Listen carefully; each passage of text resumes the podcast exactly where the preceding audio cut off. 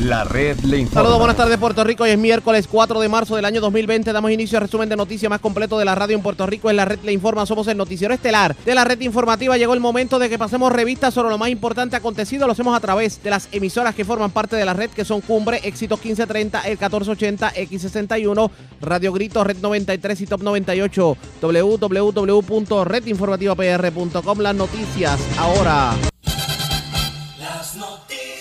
La red le informa. Y estas son las informaciones más importantes en la red le informa para hoy, miércoles 4 de marzo. Sale por la puerta ancha el representante iboniteño Manuel Claudio. Ética de la Cámara entiende que el legislador no violó la ley al entregar vasitos con su nombre en medio del Maratón San Blas. La entrevista en primicia. Todo tiende a indicar que el tiempo le está dando la razón al destituido jefe de manejo de emergencias Carlos Acevedo. Investigación en la Cámara se inclina que el gobierno sabía de la existencia de los almacenes en Ponce y todos usaron al destituido para lavarse la cara. Alcaldes siguen preocupados por inminente decisión judicial sobre la llamada Ley 29 que los dejaría sin sobre 350 millones de dólares. Alcalde de Comerío dice que sería para su municipio un golpe mortal. Su homóloga de Loíza coincide. Prohibirán el vapeo y cigarrillos electrónicos para menores de 21 años. Se quita Michael Bloomberg de la contienda primarista a la presidencia de Estados Unidos por el Partido Demócrata. ¿Qué piensan los que representan la campaña de Joe Biden en Puerto Rico? En breve les decimos.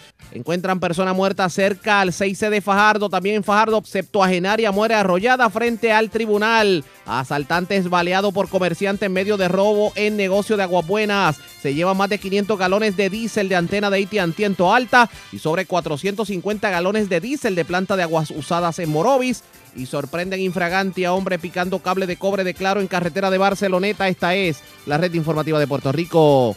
Señores, iniciamos esta edición de hoy miércoles del noticiero estelar de la red informativa de inmediato a las noticias. Al representante Manuel Claudio lo habían acusado y por presuntamente haber desplegado en una conferencia de prensa un vaso con su nombre y, y digamos campaña proselitista en medio de una conferencia de prensa y en medio del Maratón San Blas, supuestamente promoviendo su campaña a la reelección con recursos de la Asamblea Legislativa. Este caso fue llevado ante la Comisión de Ética de la Cámara de Representantes, quien desestimó dos de las tres querellas que tiene a su consideración, porque aparte de ella tenía una querella en contra del representante Néstor Alonso por alegadamente un incidente violento que se le atribuye y hay una querella en contra del representante de Victoria Ciudadana y candidato a la alcaldía de San Juan, Manuel Natal, y esa pues todavía está en revisión. La pregunta es, ¿fue verdaderamente,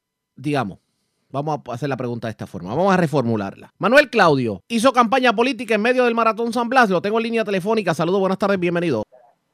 Buenos días, gracias Area por siempre contar con este servidor para llevar la información a todo Puerto Rico a través de la onda radial. Gracias por compartir con nosotros. Yo le pregunto directamente, el representante Manuel Claudio trató de hacer política en el San Blas con unos vasitos que supuestamente entregó con su nombre y que parece que el color azul del vasito no le gustó mucho. Bueno, este, ya el caso se dio en la Comisión de Ética, de verdad que presentamos todo lo, lo la defensa a través de de, cómo se adquirieron los pasos y, la situación.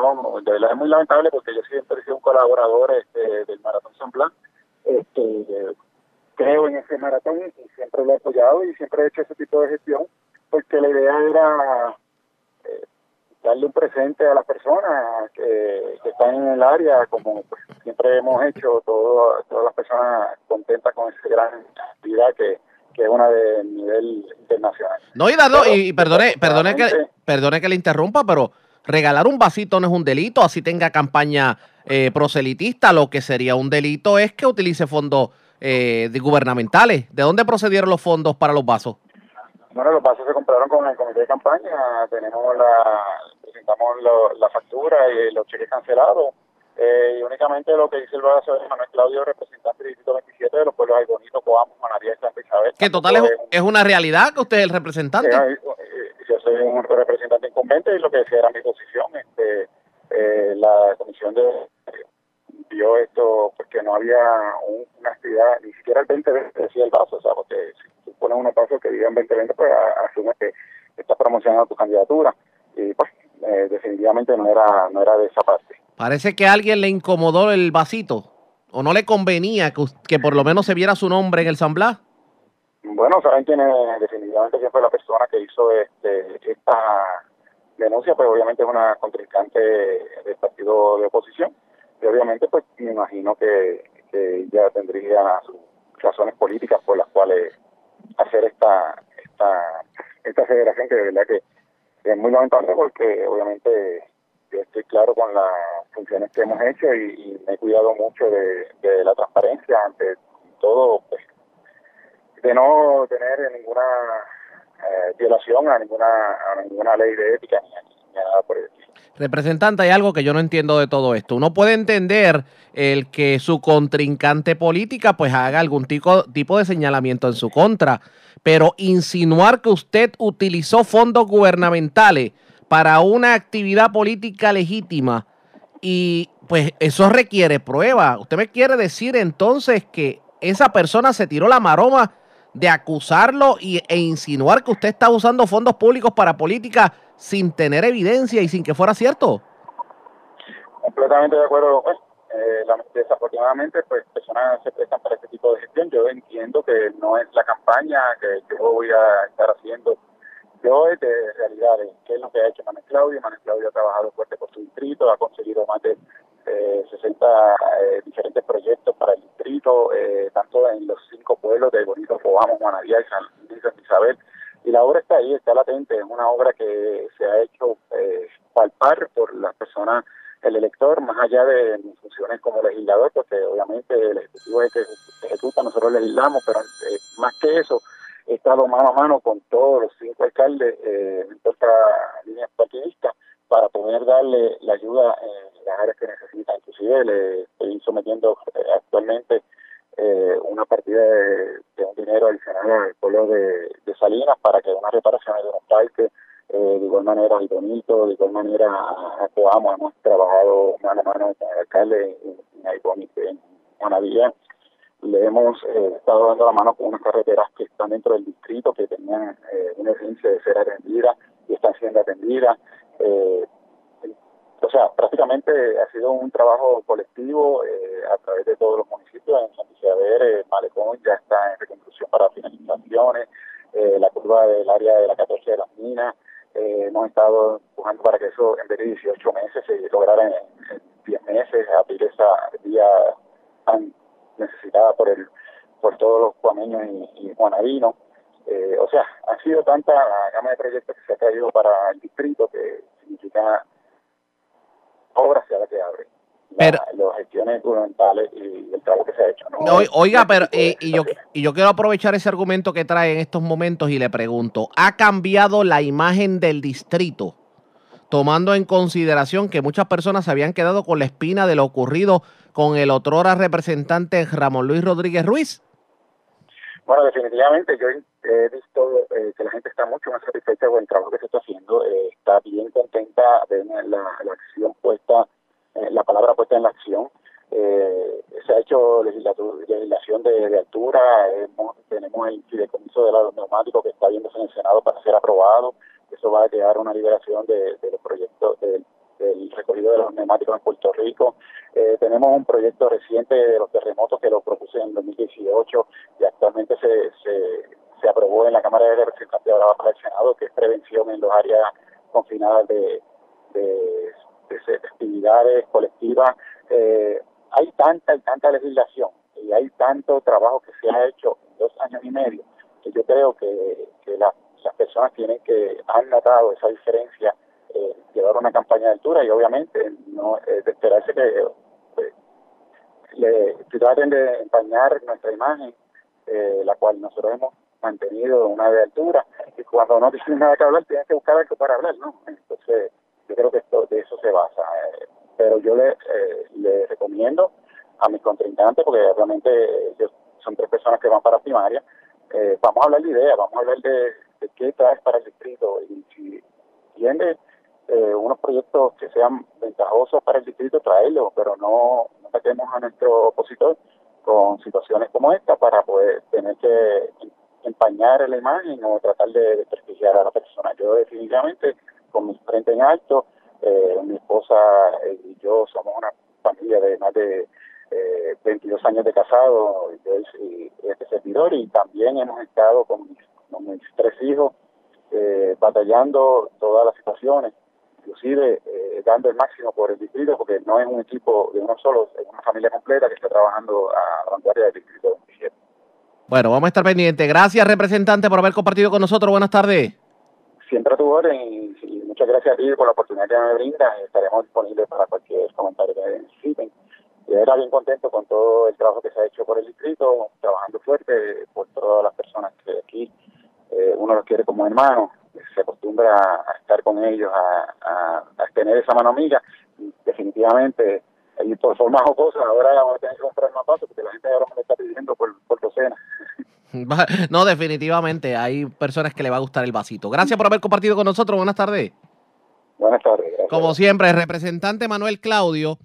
Para el que no lo sepa, representante de, de Ibonito, de Juana Díaz, de Santa Isabel. Lo cierto es en este caso, también de Cuamo. Lo cierto es en este caso que la persona que los reta, eh, ya de otro partido político, había radicado una querella ante la Comisión de Ética de la Cámara de Representantes porque asumían que los vasos que se entregaron en el Maratón San Blas con el nombre del representante y vasitos que cuando usted le echa agua se tornan color azul, eran unos vasos pagados con fondos públicos. El representante eh, presentó evidencia que pues los vasos eran parte de fondos de su comité de campaña y pues obviamente él pues como legislador que está buscando la reelección pues él tiene derecho de hacer campaña donde él, donde él entienda, pero claro, la querella en la Comisión de Ética de la Cámara de Representantes se, se desestimó porque precisamente el delito hubiera sido que él hubiera hecho eso utilizando, utilizando fondos públicos y claro, lo hizo con dinero de la campaña y fuera de horas laborables. Eso es lo que ocurre en esta situación. Hay otras decisiones que tomará eh, la Comisión de Ética en estos días. Vamos a estar muy pendientes. Presentamos las condiciones del tiempo para hoy. Y vamos de inmediato al informe sobre las condiciones del tiempo. Ayer llovió. Sobre todo, sobre todo las zonas hacia Utuado Lares, San Sebastián Las Marías. Cayeron fuertes aguaceros en la tarde después Obviamente se calmó un poco lo que tiene que ver con la lluvia, también en la zona de adjuntas. Y hubo aguaceros temprano en la tarde para sectores en el norte de Puerto Rico, sectores cercanos a, Manatí, Vega Baja, Morovis. Ahora bien, ¿qué debemos esperar en el transcurso de la tarde en cuanto al tiempo se refiere? Además de que hemos eh, pasado un día seminublado para muchos sectores de Puerto Rico, se esperan lluvias en otros sectores que continúen reportándose aguaceros aunque claro está, menos aguaceros que los que se han reportado en estos días. Si hay aguaceros, serían para el interior y oeste de Puerto Rico debido a la combinación de humedad residual con los efectos diurnos. Las condiciones marítimas van mejorando. El oleaje está entre 5 y 8 pies y las temperaturas se esperan frías en los bajos 60 grados.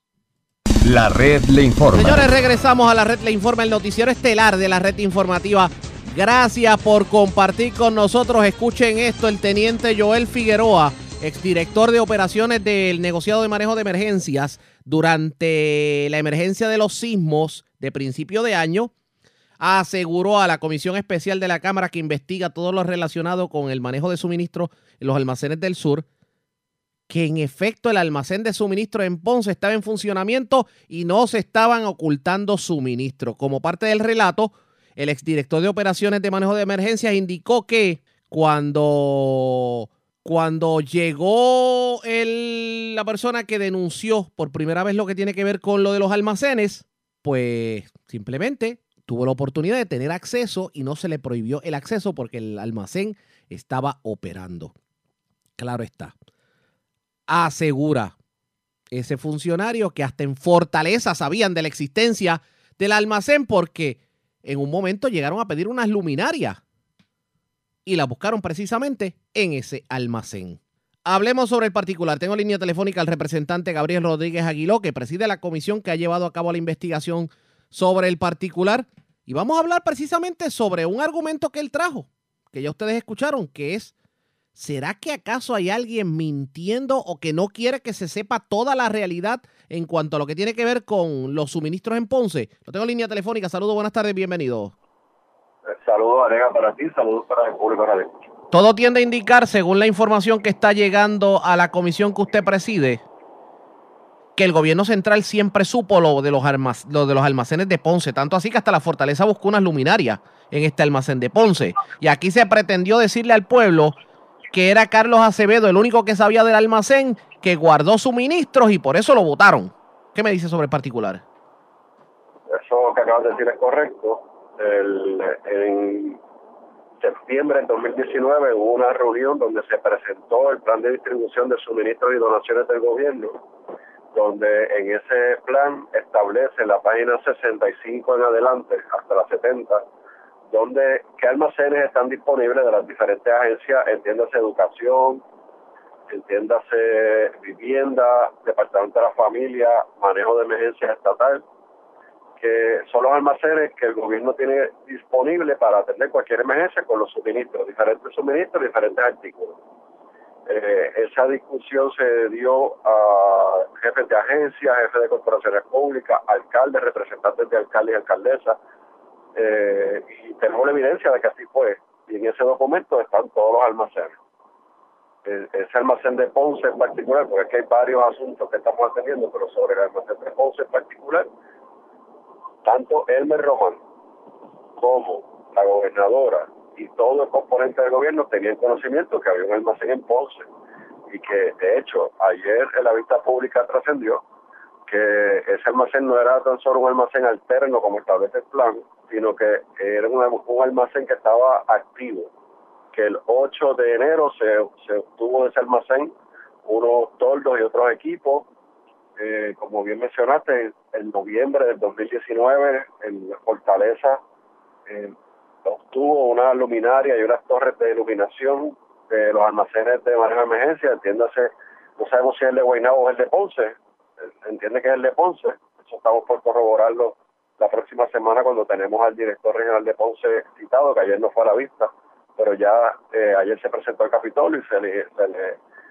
eh, citó para el próximo eh, martes en la vista pública, así que ciertamente el gobierno de Puerto Rico tenía conocimiento de ese almacén, había un inventario de ese almacén, no tan solo el inventario que se entregó por parte de la Guardia Nacional, que fue quien estableció el almacén luego de la emergencia de María, sino que luego de eso se hizo un inventario en el 2019 y que ese inventario fue distribuido y había conocimiento en la agencia de manejo de emergencia estatal. Así que ciertamente un almacén activo, un almacén que estaba reconocido, está identificado. De hecho, cuando uno mira la tabla donde establecen, los, se establecen los, dónde están los almacenes, están hasta las coordenadas. Si tú entras en tu teléfono, en, una búsqueda en, eh, en tu teléfono, pones las coordenadas y te va a salir el lugar exacto donde está ese almacén.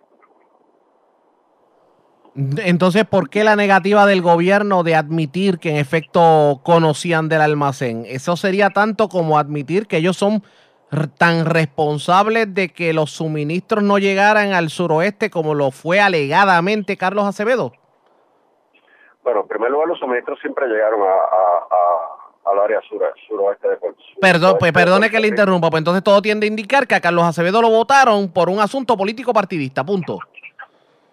Bueno, la impresión que yo tengo, Gabriel Rodríguez Aguilo, es que hubo un escándalo el 17 de enero sobre un almacén y la forma de apagar el, escándalo públicamente era votando a alguien. Y, decidieron votar a Carlos Acevedo. Las razones, pues la gobernadora en cualquier momento puede despedir a cualquier funcionario de confianza, ¿verdad? Así el derecho la asiste y así establece. Sí, pero, pero una cosa es despedir un empleado de confianza y otra cosa es manchar su nombre y su reputación. Porque ahora ah, mismo esta situación de los almacenes le ha traído problemas para ocupar nuevamente su puesto de carrera en el municipio de San Juan y ha tenido que incurrir en una serie de gastos de abogados. Claro, y todo y todos los testimonios que se han dado a partir de las expresiones de Hermes Román, de ahí en adelante los, los demás testigos que han estado con nosotros, de ponentes que han estado con nosotros, han confirmado que Carlos Acevedo fue destacado en Ponce y que Carlos Acevedo no tenía control de la forma en que se estaban eh, disponiendo los suministros, que era una decisión que se tomaba en San Juan mientras él estaba en Ponce. Lo culparon, lo culparon por algo que él no hizo, punto. Aparentemente ese es el resultado de la investigación en este momento. Esto, esto provoca daños en un funcionario público. El, el tendrá que tomar las decisiones pertinentes en su momento, ¿verdad? Eh, ciertamente, eh, ayer el testimonio, y le, le hicimos las preguntas directas a los dos funcionarios, si Carlos Acevedo le había dado instrucciones de no abrir el almacén, de no utilizar el almacén. Y lo que nos dijeron ayer fue todo lo contrario, que la misma semana antes del 17, eh, Carlos Acevedo había dado instrucciones de que se se utilizaron todos los suministros disponibles de los almacenes alternos, que ese incluía el de Guaynabo y incluía el de el de Ponce. Dígame algo, ¿usted no le va a temblar la mano cuando tenga que firmar una eh, un informe de investigación de su comisión que diga que su propia administración de gobierno mintió a la hora de atender este asunto y le ocultó información a la Asamblea Legislativa? Nosotros, cuando este servidor y la comisión terminemos la investigación, que estamos corroborando testimonios, confrontándolos con evidencia, como hicimos ayer con el señor Cruz, que nos dijo una cosa, pero yo tenía evidencia de unos correos electrónicos que decían otra.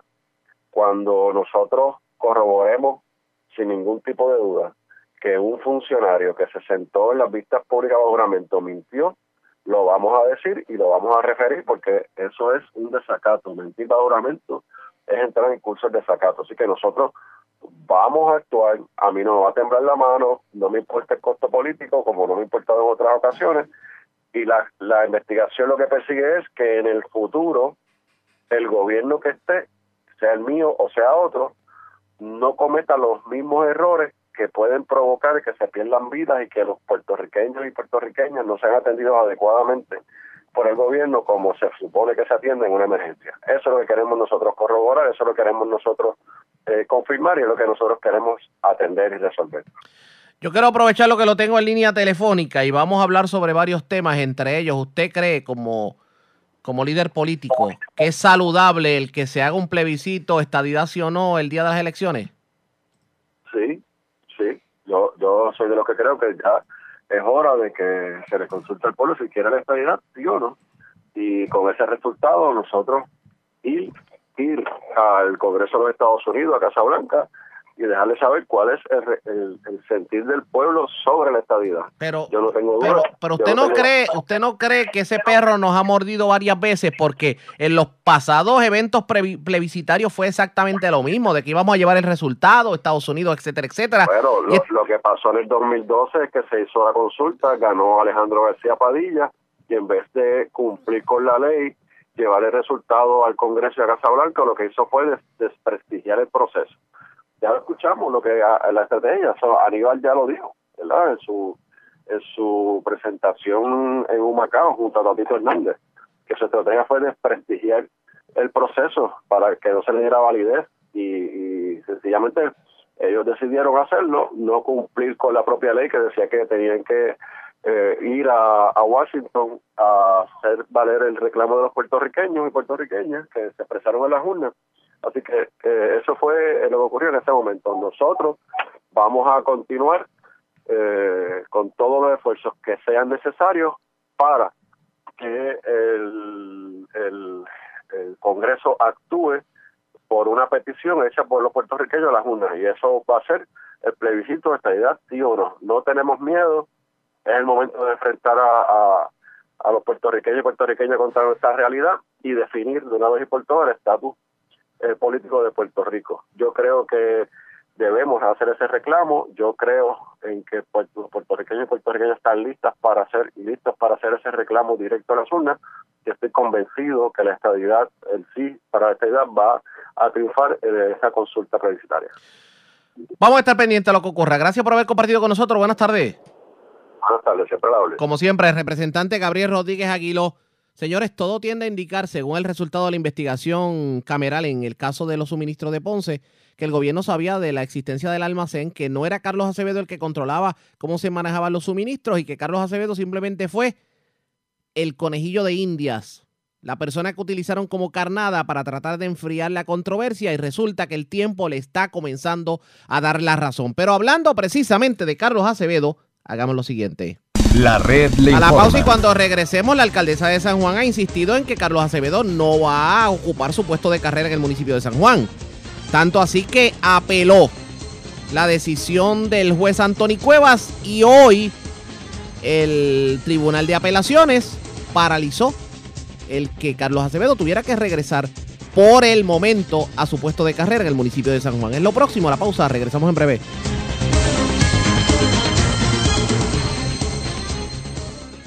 La red le informa. Señores, regresamos a la red Le Informa, el noticiero estelar de la red informativa, edición de hoy miércoles. Gracias por compartir con nosotros.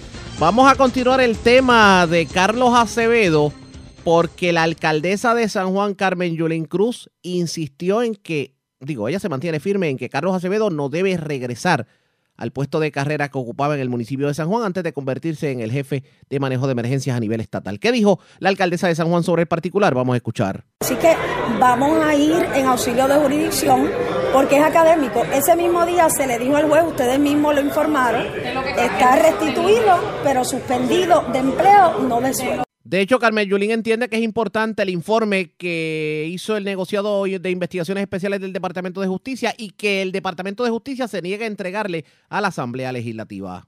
De hecho, justicia no quiere entregar un informe que sería medular, porque lo que ha eh, sido publicado es que ese informe señala directamente al señor Carlos Acevedo. La alcaldesa de San Juan fue más lejos y dijo que a menos que el tribunal se lo imponga o la obligue, ella no va a restituir a Carlos Acevedo en su puesto. Pero yo siempre dije lo siguiente, que me obligue a un tribunal para que el país sepa que la gente que le falló a Puerto Rico, mire, yo estuve allí el 7 de enero en Ponce, cuando frente a mí, y la alcaldesa lo ha dicho, yo no lo había dicho públicamente, la alcaldesa de Ponce le reclamó que cómo era que yo le podía llevar agua y catres y ellos no llegaron allí. Que cómo tenía que venir yo de San Juan. Un reclamo de la alcaldesa de Ponce. El mismo reclamo se lo hizo al alcalde de Peñuelas, a la gobernadora. Así es que eh, cuando uno le falta al país y deja niños durmiendo en el fango y ancianos sin agua, eh, eso no es un buen servidor público. No lo es. Así que que la corte me obligue. Esas fueron las expresiones de Carmen Yulín Cruz, pero precisamente sobre el particular tenemos noticia de último minuto. Último minuto. Resulta que el Tribunal de Apelaciones le está dando un respiro a Carmen Yulín porque el municipio de San Juan no tendrá que recibir hoy al excomisionado de manejo de emergencias Carlos Acevedo en su puesto de carrera, pues el tribunal detuvo la orden que ayer emitió el juez Anthony Cuevas para que se reinstalara como empleado en un término de 24 horas. El municipio, pues obviamente no ha precisado cuándo sometió el recurso al Tribunal de Apelaciones. Sin embargo, ayer la alcaldesa, y ustedes lo escucharon, dijo que iba a apelar la decisión. Pues por el momento se paralizó todo. ¿Qué va a ocurrir? Ustedes pendientes a la red informativa de Puerto Rico porque esto se torna la mar de interesante. Repetimos, el Tribunal de Apelaciones paralizó el que hoy tuviera que regresar a su puesto el otro hora jefe de manejo de emergencias, Carlos Acevedo. ¿Qué terminará ocurriendo en esta controversia? Pendientes a la red informativa. Vamos a otro tema, porque hablando de alcaldes, continúan los alcaldes sumamente preocupados por lo que pudiera ser otra decisión judicial que los afecte directamente, y es el hecho de que se les se le obligue a cumplir la ley 29, que es la que tiene que ver con el pagar eh, una aportación municipal para el plan de salud del gobierno y para el sistema de retiro, lo que llaman el PayAs UO. El alcalde de Comerío, José Santiago, reaccionó porque el rumor ha sido que aquí hay municipios en que le van a poner el candado si esto ocurre y la decisión está a punto, a punto de ser presentada. ¿Qué dijo el alcalde de Comerío sobre esto? Vamos a escuchar. Mira, es que hay una notificación del Departamento de Hacienda al CRIM de que hubo una reducción en los ingresos de la lotería. Pretenden que esa reducción se aplique a los presupuestos municipales en este mismo año. La asociación eh, ha decidido que la representación de alcaldes que tenemos allí voten en contra de una opción como esa eh, y por el otro lado se están presentando alternativas para que se haga legislación que restablezca el fondo de equiparación y los municipios podamos seguir funcionando. ¿El fondo de equiparación es el equivalente a cuánto? Mira, el fondo de equiparación en origen eran 350 millones, que es lo que el plan fiscal pretende eliminar. Pero el, el gobierno de Puerto Rico estimó, por ejemplo, 9 millones, billones de ingresos y el último año recogió 11 billones. Así que si tienes 3 billones adicionales, ¿por qué razón eliminar esos fondos que son esenciales para que los municipios pequeños puedan funcionar? Y básicamente si se, si se restituye el fondo de equiparación, la ley 29 se haría académica. En términos de que con eso podrían ustedes recibir la misma eso es así, dinero. Eso es así. Y ustedes entienden que ustedes han conversado con los otros alcaldes o con los miembros de la legislatura para ver si hay ambiente para poder Esto se ha dialogado a todos los niveles, legislatura, con la gobernadora, con el que fue gobernador, eh, pero lamentablemente y con los miembros de la Junta Fiscal, lamentablemente aquí hay toda una estrategia de eliminar municipios y no han evaluado las consecuencias que eso va a tener en la vida de la gente. Digo, porque le pregunto, porque ya la gobernadora ha dicho que tiene opciones, no ha dicho cuáles, pero no sé si esa es la opción que ellos estarían evaluando. por lo menos, por lo menos parte del Ejecutivo, la Junta de Control Fiscal otra cosa. Uno de los planteamientos que se está haciendo aquí hoy es que exigirle a la gobernadora que identifique de dónde es que entonces se estarían cubriendo los fondos que nos quita la ley 29. O sea que ustedes no saben cuál es el plan B tampoco. No, no lo tenemos no tienen ni, ni más mínima idea, o sea, no hay un plan B y nadie sabe cuál es, por lo menos ustedes no saben cuál es. Eso no se ha presentado, no, no se ha presentado. Ni a, ni a los alcaldes del PRP. Bueno, que nosotros, por lo menos a nosotros no. ¿Y cómo afecta ambos asuntos si prevalece la ley 29 derogada y el CRIM con los, con los ingresos menos? Válgame Dios. En el caso suyo, ¿no? En el caso de Comerío, inmediatamente eh, tendríamos casi medio millón de dólares menos para los próximos cuatro meses en presupuesto, que implica un golpe mortal en los servicios, en la nómina, eh, en la calidad de vida de mi pueblo. O sea, eso sería terrible y sobre, eh, al igual que a mí, a una cantidad significativa de municipios. ¿Y usted confía, usted confía en que eso, en, que se pueda lograr algo con, con alguno de los dos proyectos? Bueno, voluntad para seguir luchando nosotros la tenemos. Todos los alcaldes asociados vamos a continuar la lucha, a reclamar que se haga legislación para que se atienda esto. Gracias, Carlos.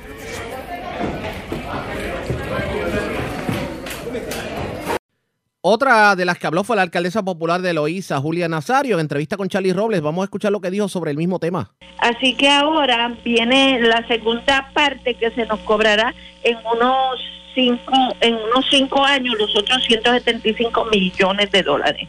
Eh, se crea la ley 29 ahí para darle un respiro a los alcaldes, una manera, ¿verdad?, de, de retornar, retornarnos lo que ellos mismos nos quitaron. Debemos saber que fueron los PNP que hicieron esto y los PNP hacen la ley 29 para ayudarnos. Pero hoy, hoy van a corte.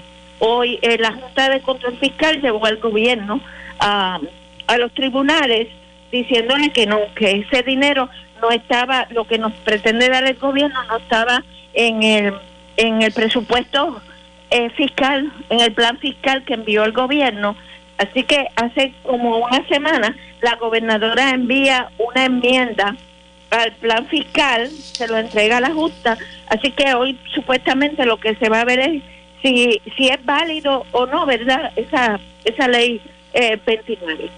Ya la gobernadora habiendo hecho un ajuste al plan y habiéndoselo entregado a la Junta. ¿Quién dirigió esta reunión, alcaldesa? El presidente de la asociación, eh, Joe Román, y estuvieron del CRIM, que tenemos dos alcaldes, el alcalde de, de Maunabo, que es miembro del CRIM, y, y la alcaldesa de San Juan, Carmen Yulín.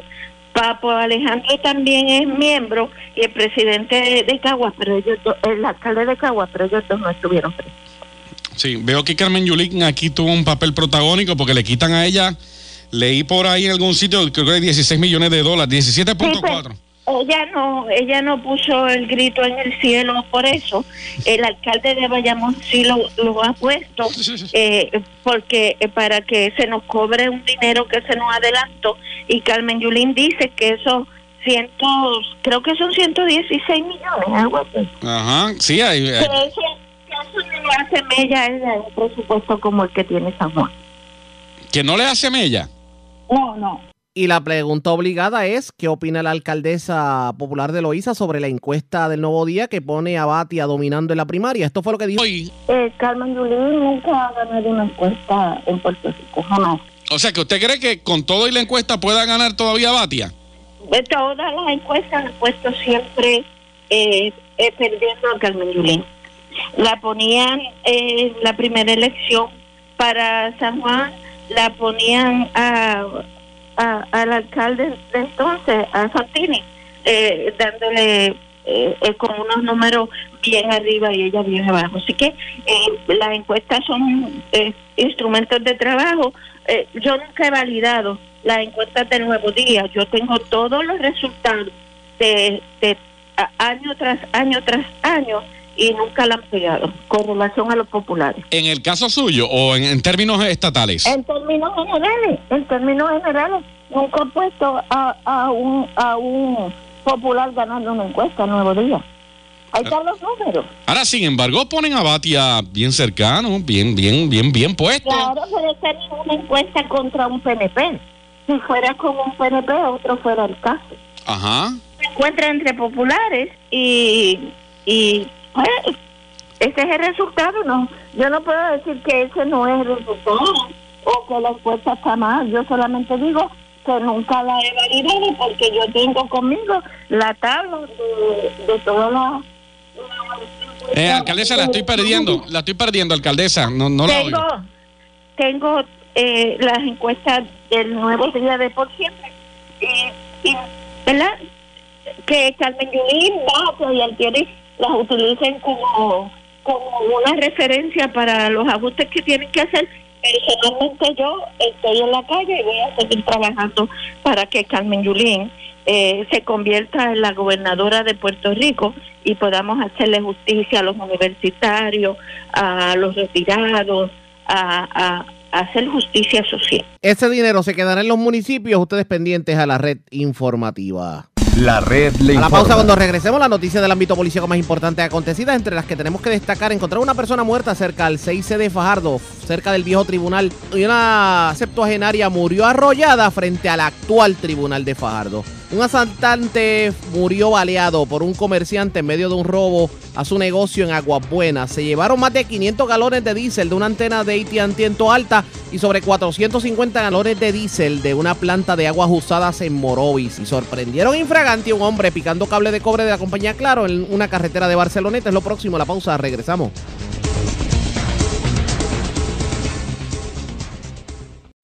La red le informa. Señores, regresamos a la red Le Informa, el noticiero estelar de la red informativa de Puerto Rico, edición de hoy miércoles. Gracias por compartir con nosotros. Vamos a noticias del ámbito policiaco. Comenzamos en la zona noreste de Puerto Rico porque una persona fue encontrada muerta cercano a las facilidades del 6C de Fajardo.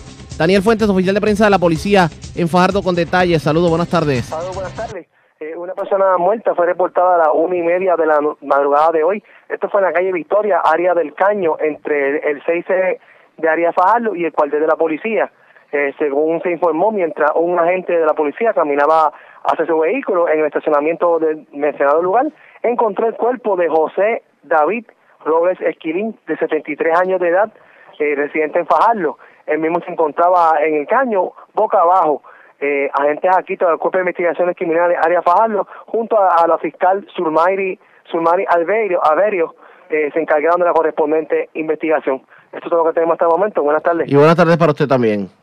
Gracias, era Daniel Fuentes, oficial de prensa de la policía en Fajardo, de la zona este. Vamos a la zona metropolitana porque delincuentes se llevaron sobre 560 galones de diésel de una de las antenas de la compañía AT&T en el barrio Ortiz de Toalta. Además, un delincuente le llevó dinero a una dama que se encontraba en el estacionamiento de un McDonald's en Bayamón. Y es Wanda Santana, oficial de prensa de la policía en Bayamón, quien nos trae detalles en vivo. Saludos, buenas tardes.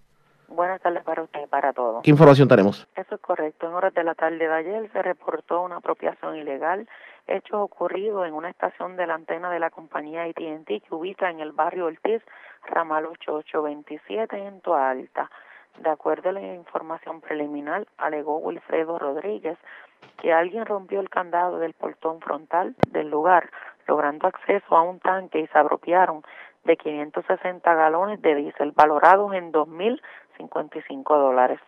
Por otra parte, un robo se reportó a eso de las 4 de la tarde en el área del McDonald's que ubica en la carretera 174 en Bayamón, donde alegó Luz Santana que un individuo descrito de tres trigueñas de 30 a 35 años aproximadamente, un tatuaje en el área del cuello, vestía un maón largo, abrigo azul y gorra, mediante amenaza e intimidación la despojó de 155 dólares en efectivo.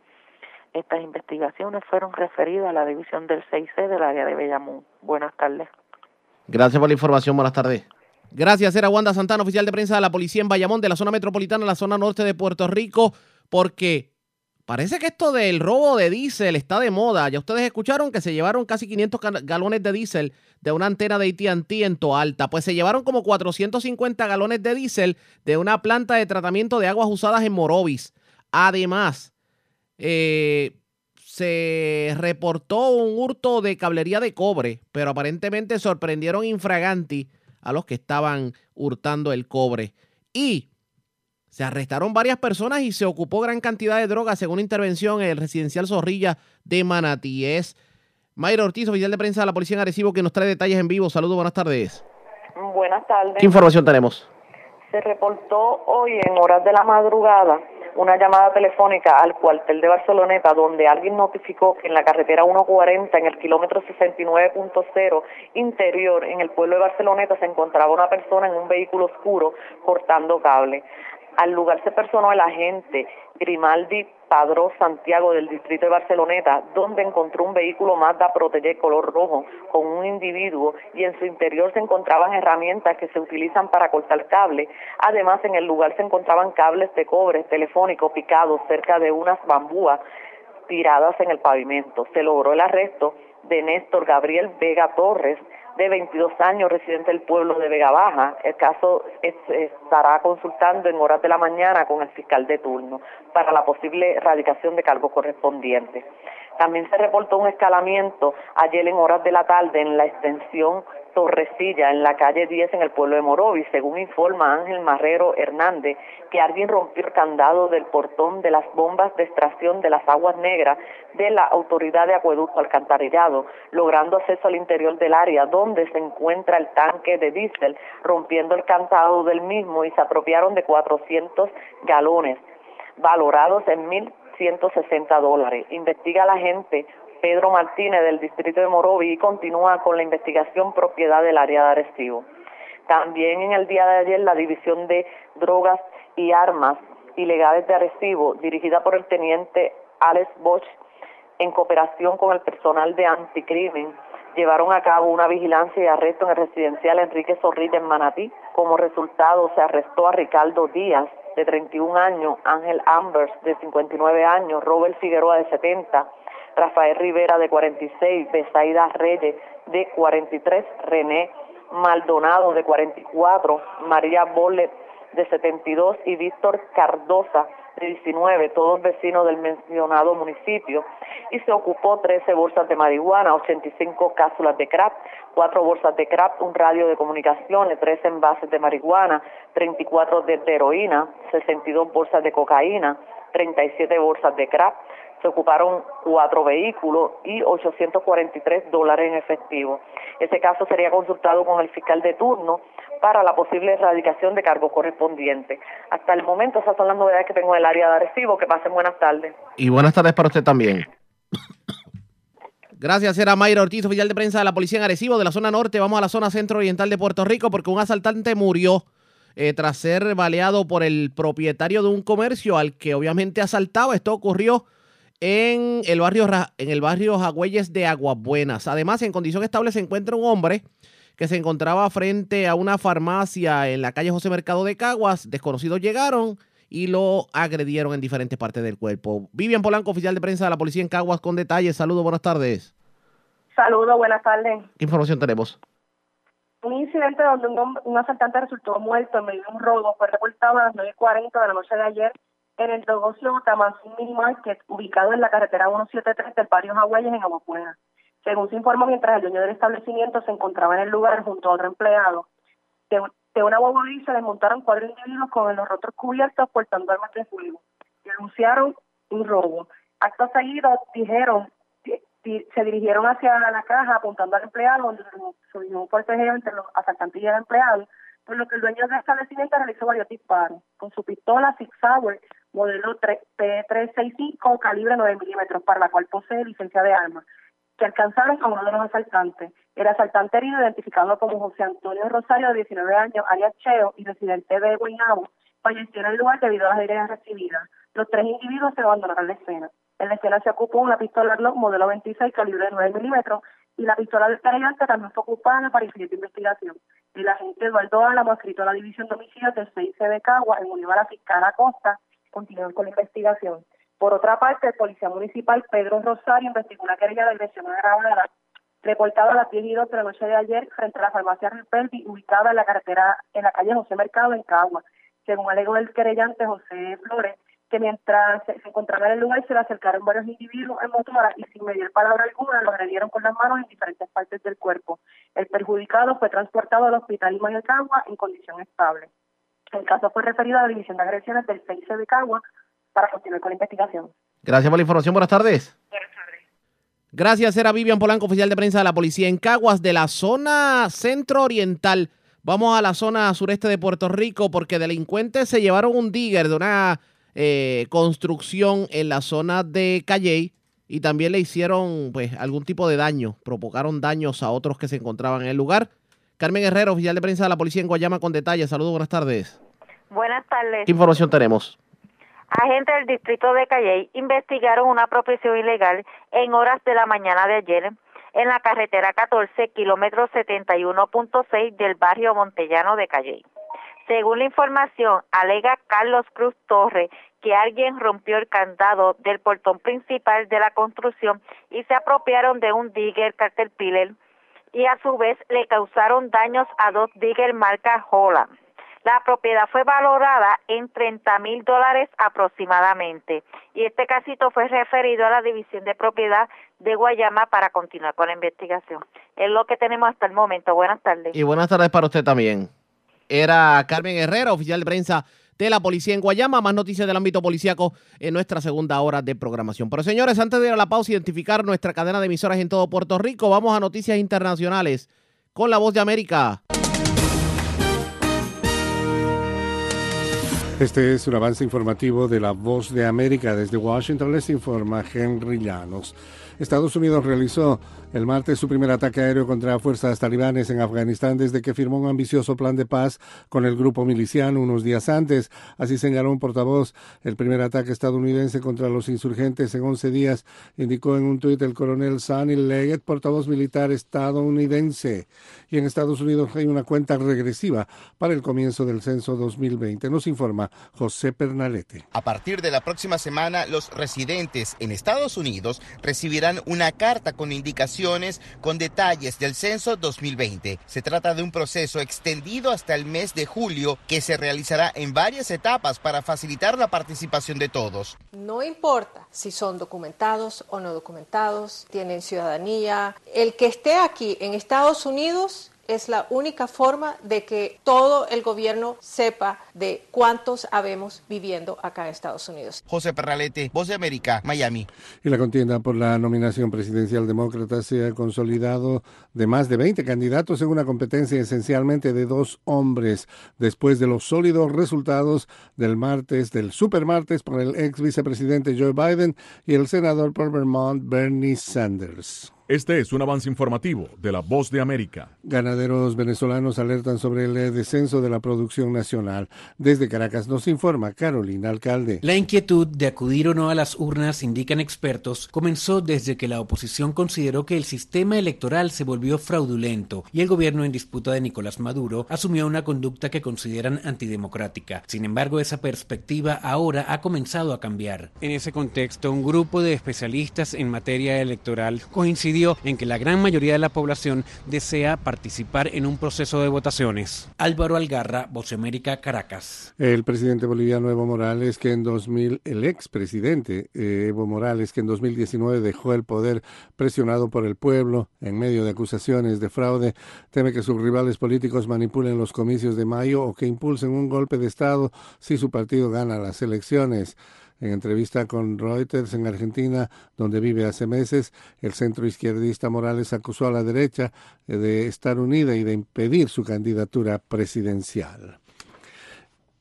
El, eh, expresidente Morales dijo que Estados Unidos es el encargado de impedir eh, su actuación política en el Senado y de intentar mantener a su partido lejos del poder. El partido es el más. Este fue un avance informativo de La Voz de América. La red le informa. Nos vamos a una pausa, identificamos nuestra cadena de emisoras en todo Puerto Rico. Regresamos con más en esta edición de hoy miércoles del Noticiero Estelar de la Red Informativa. La red le informa. Iniciamos nuestra segunda hora de programación. El resumen de noticias más completo de la radio en Puerto Rico. En la red le informa. Somos el Noticiero Estelar de la red informativa edición de hoy miércoles 4 de marzo. Señores, vamos a continuar pasando revistas sobre lo más importante acontecido y lo hacemos a través de las emisoras que forman parte de la red, que son Cumbre Éxitos 1530, el 1480, X61, Radio Grito, Red 93 y Top 98. Señores, las noticias ahora. Las noticias. La red le informa. Y estas son las informaciones más importantes en la red le informa para hoy, miércoles 4 de marzo. Sale por la puerta ancha el representante iboniteño Manuel Claudio. Ética de la Cámara entiende que el legislador no violó la ley al entregar vasitos con su nombre en medio del Maratón San Blas. La entrevista en primicia. Todo tiende a indicar que el tiempo le está dando la razón al destituido jefe de manejo de emergencias, Carlos Acevedo. Investigación en la Cámara se inclina que el gobierno sabía de la existencia de los almacenes en Ponce y todos usaron al destituido para lavarse la cara. Alcaldes siguen preocupados por inminente decisión judicial sobre la llamada Ley 29 que los dejaría sin sobre 350 millones de dólares. Alcalde de Comerío dice que sería para su municipio un golpe mortal. Su homóloga de Loíza coincide. Prohibirán el vapeo y cigarrillos electrónicos para menores de 21 años. Se quita Michael Bloomberg de la contienda primarista a la presidencia de Estados Unidos por el Partido Demócrata. ¿Qué piensan los que representan la campaña de Joe Biden en Puerto Rico? En breve les decimos. Encuentran persona muerta cerca al 6C de Fajardo. También en Fajardo, septuagenaria muere arrollada frente al tribunal. Asaltantes baleado por comerciante en medio de robo en negocio de Aguabuenas. Se llevan más de 500 galones de diésel de antena de AT&T en Alta y sobre 450 galones de diésel de planta de aguas usadas en Morovis y sorprenden infraganti a hombre picando cable de cobre de claro en carretera de Barceloneta. Esta es la red informativa de Puerto Rico. Bueno, señores, damos inicio a la segunda hora de programación en el noticiero estelar de la red informativa. De inmediato a las noticias, otro candidato que deja la contienda primarista en el Partido Demócrata y esto habla y esta vez hablamos de Michael Bloomberg que tomó la decisión de enganchar los guantes luego de la señores, la pela, como quien dice, que recibió en medio del supermartes. Claro está. Michael Bloomberg está apoyando abiertamente a quien fuera el vicepresidente de Estados Unidos, Joe Biden, que por lo que vemos está contando con mucho favor del electorado demócrata en los Estados Unidos. Y ya la contienda queda Joe Biden y Bernie Sanders. Yo tengo línea telefónica a quien representa precisamente la campaña de Joe Biden en Puerto Rico, que es el senador Carmelo Ríos. Saludos, buenas tardes, bienvenido a la red informativa. Saludos a ti, Ariel, saludos al pueblo de Puerto Rico, un abrazo. Y a usted también. ¿Cómo toma esto de Michael Bloomberg? Cuénteme. Pues mira, eh, una sorpresa, porque pues él ha gastado o gastó el equivalente a lo que habían gastado los 26 candidatos que empezaron en la contienda eh, primarista del Partido Demócrata, eh, él solito de su bolsillo había gastado eh, 500 millones de dólares. Eso duele. Eh, no, eso, bueno, él tiene 56 billones de dólares. Eh, Sí, para, que- para él es pero- un menudito. Sí, pero co- como quiera, su, su investment, él es un banquero, es una persona de inversiones, hombre de negocio, su investment era 46 delegados eh, para 500 millones. Eso pues no, a la matemática no da, tú necesitas 1900. Ayer votaron un tercio del electorado que está disponible para escoger el próximo nominado. Y eso pues cuando él suma y resta tendría que ser que gane todas las elecciones que quedan de aquí hasta julio y eso pues es imposible. Eh, no importa el dinero que usted gaste. Así que él eh, ha decidido suspender la campaña, está endosando a Biden en, en las próximas horas, así que la tienes en primicia por ahí. Y, y lo interesante es que en Puerto Rico, que el ala estadista se había alineado detrás de, la figura de Pedro Pierluisi y de un montón de legisladores electos, eh, se han alineado entonces a la figura de Biden. El primero que lo ha hecho oficial es el representante Pérez, Roche Pérez, como se, como se le conoce en ámbito político. Eh, ya estoy en conversaciones con Mayita Meléndez, Evelyn Vázquez, eh, con Miguel Romero, que ya ha dicho eh, de una manera extraoficial que estaría entonces endosando la campaña de Biden. De igual manera, lo que iba a ser el comité de Bloomberg, muy posiblemente en las próximas horas estaremos anunciando que se convierte en comité de Biden. ¿Por qué? Porque Bloomberg fue bien claro en su campaña. Él entró para derrotar a Donald Trump. Al decir eso, no sería ilógico pensar que los recursos que él tenía ya destinados para esta campaña pasen a las arcas de Joe Biden, que es su único punto débil comparado con Trump, que es que Trump tiene mucho dinero y Biden no levanta tanto dinero como Trump, que es un billonario. Eh, y esa es la realidad. Así fue que él se quedó con la candidatura del Partido Republicano, comprando la billetazo limpio.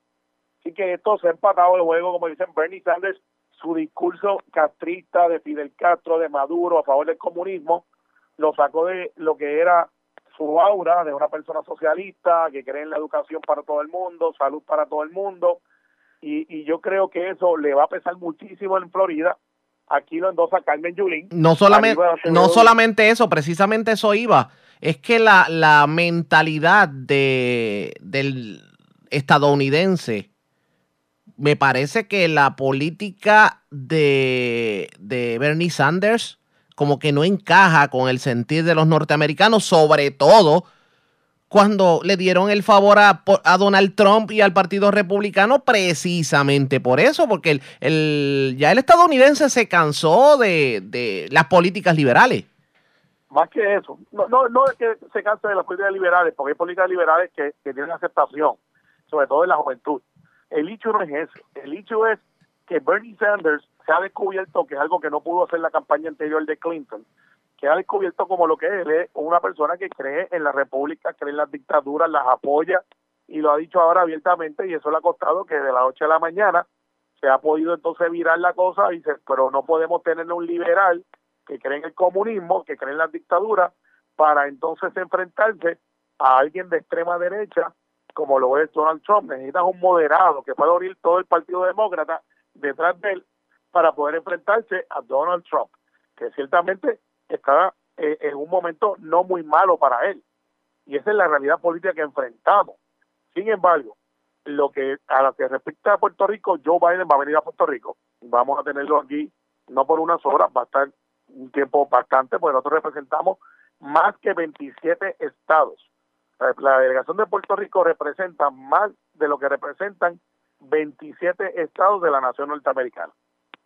Eso nos pone en perspectiva porque está Florida, estamos nosotros, y ahí pudiera entonces despegarse la campaña de Joe Biden y no mirar hacia atrás y Bernie Sanders se quedaría en una posición muy bochornosa porque no va a tener la, el aval de gente. Entonces en Puerto Rico Sí. va a haber una, una campaña muy parecida a lo que va a haber en Florida.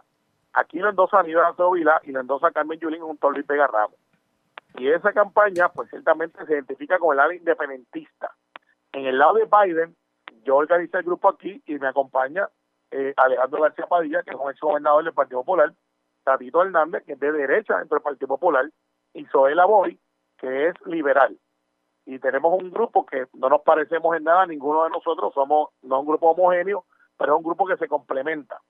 O sea, trae el voto liberal, mujer, eh, Alejandro trae el voto moderado del centro del Partido Popular, Tatito trae el voto de derecha del Partido Popular y obviamente yo traigo voto estadista eh, de centro. Eh, y, entonces eso es bien importante en una campaña porque entonces cubre toda la demográfica. Che Pérez se va a encargar de manejar el asunto del oeste por el lado estadista. Sí. Y yo voy a, y voy a estar diseñando y estamos, si Mayita Meléndez acepta eh, la reunión que vamos a tener telefónica ahorita, estaría manejando el área sur junto con otros líderes de, de la campaña de Biden. Y cuando vienes a ver, pues entonces estamos cubiertos y quiero estar bien claro. Biden en su carácter personal, y eso lo haremos parte de la campaña, ha dicho que favorece la estabilidad. Eh, y eso es bien importante que se sepa. Porque Bloomberg dijo que él apoyaba esta idea y yo creo que eso fue una buena movida de Bloomberg y creo que si hubiese llegado a Puerto Rico ganaba Puerto Rico, porque los estadistas van y la votan. Sin embargo, ya el voto por Bloomberg no es un voto útil, porque ya no está en contienda y apoya a Biden. Por lo tanto, los estadistas tenemos que aunar fuerzas detrás de la figura de Biden y tenemos que empujarlo para que sea ese presidente y cuando sea presidente no me queda la menor duda que su carácter personal, como es, no va a cambiar de posición a favor de la estadía de Puerto Rico, aunque en su campaña, por la cuestión del balance ideológico, se reconozca el derecho a la libre determinación y cláusulas que sean avaladas para poder descolonizar a Puerto Rico. Oiga, pero a mí me parece, yo creo que esta es la pregunta clave. ¿Cómo beneficia a Puerto Rico gubernamentalmente hablando y en cuanto a servicios al pueblo se refiere el que Joe Biden se pueda convertir en el presidente de los Estados Unidos? Primero que en la en el programa de gobierno que se hizo para Puerto Rico, lo terminamos ayer en consenso, habla de la reestructuración, habla de lo que tiene que ver con acceso a la salud, habla del desarrollo económico, con, habla de, de, lo que tiene que ver con la infraestructura, todo eso con nombres y apellidos. Eh, te admito que la visita va a tener por toda la isla, vamos a tener un tiempo que no es razonable con otros candidatos, excepto Hillary, que parecía que se había mudado a Puerto Rico. En el caso de, de Biden va a estar aquí un día y medio y va a estar visitando áreas, obviamente como Lustanza, va a ir a Guánica, va a estar en Ponce, va a estar en el distrito, va a estar en el distrito de David Hernández, y en cada una de esas paradas va a hacer anuncios que tienen que ver con Puerto Rico, con nombre y apellido, que se van a convertir en su plan de gobierno para Puerto Rico. Y que tenemos un amigo, tendríamos una persona que va a conocer a Puerto Rico, faltan endosos importantes. Recuerda que faltan los Obama, tanto Michelle como Barack, que no sería lógico pensar que estarían con Joe Biden. Falta el endoso de Hillary y de Clinton, que aunque dijeron que no se iban a expresar, esto cambió, muy posiblemente ganen endoso, y son gente que son amigos de Puerto Rico. Por lo tanto, con Joe Biden, además del acceso que tiene este servidor y que tendrá Alejandro también, vamos a tener personas que directamente vamos a poder hablar con Casa Blanca. No nos vaya a pasar lo que nos pasó con Obama, que eso yo lo viví, que yo estando en la campaña de Obama, Obama al frente, aquí votamos por Hillary, y cuando yo iba a Casa Blanca me decían en Puerto Rico, en la jurisdicción que no votó en contra, ya sabiendo que iba a ganar Obama. Y que esto es bien importante porque eso en Casa Blanca se nota. Cuando usted llega allí y sabe si usted es de una jurisdicción que apoyó la candidatura del presidente o si usted era de aquellos que se fue para el otro lado. Una, una victoria de Bernie Sanders aquí sería desastrosa para Puerto Rico. Voy, voy, voy más lejos. Fue un error, usted admite que fue un error de Puerto Rico, de los líderes del Partido Demócrata a nivel local, el haber apoyado a Hillary Clinton. Así es, porque fue un voto simbólico, sabiendo que Hillary, yo se los advertí, Hillary no iba a ganar la nominación. Ya la tendencia era clara a favor de Barack Obama. Sin embargo, eh, en aquel momento el Partido Demócrata en su directiva endosaron a Clinton por la relación personal que tenían ellos con Clinton, se olvidaron de lo que era bueno para Puerto Rico y el resultado estuvo ahí. Ganó Obama, ocho años, y pues no tuvimos el mejor de los accesos, esa es la verdad. Eh, ahora que tenemos dos puertorriqueños, y en este caso este servidor que he conocido y he estado con Biden en varias ocasiones en su casa, eh, que con su esposa Gio, es una persona que va a estar muy pendiente y va a poder conocer lo que es Puerto Rico porque va a conocer las caras que lo ayudaron. Y eso es bien importante en Washington. Si usted cree que en Washington usted con tirarse la foto, eso basta, eh, eso no funciona así. En Washington usted tiene que tener relaciones con los staffers, con los que están haciendo campaña ahora, que después van a ser los que estén trabajando en Casa Blanca. Y no es lo mismo llamar a una Laura, una, un Cristóbal, o llamar este a un enlace, o hablar con el presidente, y estar en las actividades acordándole del asunto de Puerto Rico, con amigos del Congreso acompañándonos, llegar allí, pedir una cita y decir, mire, yo soy de la jurisdicción donde ganó Bernie Sanders a pesar de que ya Biden era el candidato. E, eso no funciona muy bien en Washington. Eh, y, y eso hay que tener mucho cuidado, no sea que eso nos cueste. Biden es una buena opción para Puerto Rico, es un hombre bueno, es un hombre honesto, tiene experiencia, tiene capacidad, atiende los asuntos de salud de manera primordial y eso en Puerto Rico es súper importante.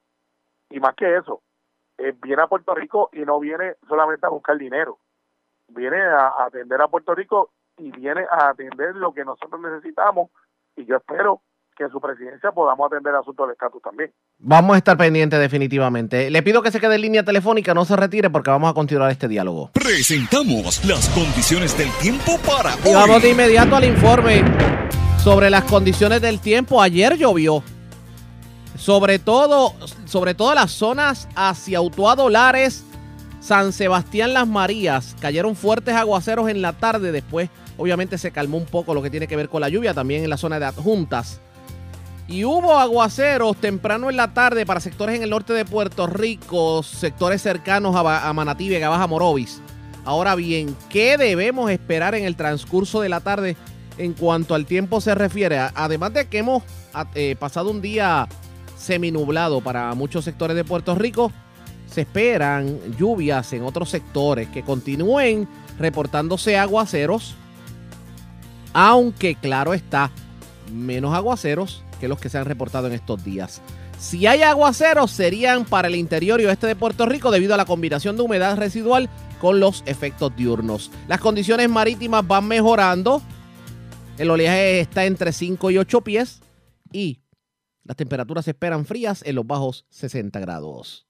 La red le informa. Señores, regresamos a la red le informa, el noticiero estelar de la red informativa. Gracias por compartir con nosotros. Dialogamos con el senador Carmelo Ríos y vamos a cambiar de tema en estos momentos porque hay una legislación que él está proponiendo que tiene que ver con el acceso que tienen los jóvenes a los cigarrillos electrónicos. Porque si bien es cierto que hay una prohibición para menores de 21 años en cuanto al cigarrillo común, parece que la legislación está un poco ambigua en cuanto a los cigarrillos electrónicos y el llamado vapeo. ¿De qué estamos hablando? ¿Qué me dice, senador, sobre el particular? Pues mira, eh, lo que pasa es lo siguiente el vaping, que es una, nueva técnica, digo nueva, lleva años ya, pero que se ha popularizado con varias compañías que están llegando a Puerto Rico, pero que yo lo vi en los demás estados cuando fue presidente de los lideros hispanos, había un concepto de preocupación de salud porque se empezó a notar los efectos, como muchos de los productos, que no hasta dos, tres años después, cuando van evolucionando, que se notan los efectos nocivos a la salud. Entonces, aquí lo que ha pasado es lo siguiente, llegó la compañía Juul, llegaron distribuidores, empezaron con el asunto de la eh, marihuana o el cannabis medicinal, eh, en microdosing, llegaron las polletas empezaron entonces a llegar lo que en los estados llevan dos años ya luchando, que son los flavors. Es que usted tiene estos artefactos que antes eran bien grandes y ahora son como un bolígrafo, y usted pone una ampolleta allí y le da sabor a, a, nicotina, pero a la misma vez tiene sabores como frutales, de, de chicle, y eso es un atractivo para los niños, a los jóvenes. Y eso lo que ha hecho es que han creado un sinnúmero de casos de problemas de respiración, eh, asuntos de salud, y yo pues como gobierno no tengo la capacidad de decirle a la gente que tienen que hacer, pero sí puedo regular lo que yo entiendo que es nocivo y darle la oportunidad de que ellos tomen una decisión informada parecido a lo que pasa con las energías bebidas energizantes, parecido con lo que pasa con los cigarrillos que tienen un, un letrero que dicen que el cigarrillo le hace mal a su salud y, y hace un warning a mujeres embarazadas. Eso es una legislación. Eso no fue que las compañías de cigarrillos dijeron, vamos a decirle a la gente la verdad. Y usted toma la decisión si usted lo hace o no lo hace. Sin embargo, en el caso de los vaping, Aquí en Puerto Rico usted puede ir a un lugar y por 15, 16 años nadie le pide a usted si usted tiene la ID, si tiene la edad para poder atender y tomar una decisión, digo yo informada, si yo quiero hacer el vaping o no. Entonces yo lo que estoy subiendo es lo que han hecho otros estados que lo han subido a 21 años. ¿Por qué 21 años? 21 años es la edad legal para usted tomar una decisión si usted toma alcohol o no, porque el alcohol también hace años, pero usted lo toma y hay anuncios y hay una industria de eso. Y entonces, lo que queremos hacer con el vaping es decir, miren, si usted tiene menos de 21 años, no tiene acceso a ese producto, que anyway, ya las compañías, y tengo que sacar a yo que es una compañía de las más grandes, ya tomó la decisión de retirar todo lo que sea con sabores que atraigan a los menores. Y eso es lo que está pasando. Entonces, pues si eso está pasando allá y otras jurisdicciones ya tienen la experiencia y Puerto Rico está experimentando ahora, experimentándolo ahora en un grado mucho más amplio, a pesar de que esos productos llevan 3, 4 años aquí en el mercado, de una manera bien pequeña, y ahora han crecido, pues yo estoy diciendo, si usted tiene 21 años, usted toma la decisión si usted hace vaping o no lo hace. Ya usted es un adulto, ya usted puede tomar sus propias decisiones. Eh, y de eso es lo que estamos hablando, de informar, de poder entonces eh, traer a la mesa todos los facts y usted como ciudadano decide. ¿Cuán cuesta arriba puede ser la aprobación de una medida como esta? Bueno, habrá habrán caballeros de las compañías de vaping, habrá gente que dirá que a los 18 años usted puede casarse, a los 18 años usted puede empezar un negocio y ir a la guerra. E, ese es el argumento que siempre se Sí, pero, pero aquí hay algo, aquí hay algo más. Aquí se había hablado, aquí se había hablado en el país inclusive de la prohibición del vapeo. En que, o sea, usted por lo menos lo que está proponiendo es que, que se, que la edad límite sea la misma que si usted se fuma un cigarrillo común, que es 21 años. Claro, porque yo soy de los que creo que el gobierno no debe decirle a la gente cómo vivir. Yo, pero debe tomar un asunto de salud porque también repercute en las finanzas del, del, del, del Estado. Por ejemplo, una persona que decida fumar eh, por 10, 15 años, 7, 8 años, que esté propensa en su genes a desarrollar cáncer, si está en la reforma, después termina pagando el Estado. Y esa persona, pues, termina costándole al Estado. O sea, que el Estado tiene un interés de que su ciudadanía esté saludable por efectos de salud y también por efectos del costo. Entonces, si yo le digo a una persona, mira, si tú fumas, te va a pasar esto, y se lo advierte, la persona lo hace como quiera, pues ya eso es el ciudadano tomando su decisión. Ahora, si yo le digo, voy a prohibir que tú fumes, sabiendo que es una industria, sabiendo que está ahí, no se va a ir, pues yo no creo que ese sea el rol del gobierno. Ahora, si me dicen no se puede inyectar veneno porque se va a morir, pues a lo mejor yo aún ni siquiera lo puedo prohibir, pero te puedo poner, mire, si usted utiliza este producto, pues usted va, va a morir. Y, pues eso está ahí, por eso que tú ves los labeling en muchos de los productos, que son productos que producen cáncer, están probados. Hay estados que los han prohibido, como en California, que son bastante agresivos en eso, sobre todo en aislamientos a piscinas, en aislamientos a, a, abono de la granja, eh, en, fumigación para contra los pesticidas. Todas esas cosas son motivos que se utilizan, de hecho, en la industria de la comida, Monsanto. Monsanto tiene lo que aquí le decimos románticamente y suena hasta trendy, GMO. Lo que te está diciendo es, mire, aquí no usamos eh, genética para modificar los alimentos, que, puede ser desde mazorcas más grandes, desde vegetales más con un color que, que no es el original, quizás más vivo para vender, y eso tiene repercusiones en su cuerpo. Pero usted toma la decisión si usted consume un producto de con GMO o sin GMO. El de sin GMO quizás le cuesta más caro, pero usted toma esa decisión. Ahora, yo no puedo decirle a la gente que no lo haga, porque ese no es mi trabajo como gobierno. Así que eso, eso es lo que eh, más bien se está dando ahí en esa dinámica. Vamos a ver qué ocurre en este sentido. Obviamente, me imagino que todo está en el, en el proceso legislativo al momento, ¿cierto? Así es, pero vamos a empujar esa agenda, va a haber discusión eh, y, y yo espero que pues después de todo la salud de la gente es algo bien importante eh, y el gobierno tiene que tomar responsabilidad, aunque no decirle cómo vivir, tiene que tomar responsabilidad para que tengamos toda la información antes de tomar esa decisión. Cierro con esto porque la tentación me obliga a hacerle la pregunta. La encuesta ayer del rotativo en Nuevo Día que pone eh, un virtual empate entre, entre Wanda Vázquez y, y Pierluisi, aunque hay un por ciento grande de, de error en la encuesta. ¿Qué me dice? Bueno, que tú mismo lo has dicho, hay un por ciento bien grande de error en la encuesta, es como casi un 10%, y yo lo tomo de esta manera, esta es mi encuesta. La gente que fue a votar Ricardo Rosselló, Pedro Pierluisi, fue 49-51 a favor de Ricardo Rosselló. Pedro Pierluisi tenía el 49% en ese momento. Ponle que Pedro Pierluisi haya perdido un 10%, ponle que haya perdido un 15% de esa base, por las razones que sea. Entonces, ¿qué queda? Queda el otro 50% de Ricardo Rosselló, el 51%. ¿Tú crees realmente que no hay un 20 o un 30% que resienten que Ricardo Rosselló ha sido referido al PEI, que resienten eh, cómo se ha manejado el gobierno en contra de la figura de Ricardo Rosselló y que no estén con Pedro Pierluisi? Pues ponle que ahí tiene 70%.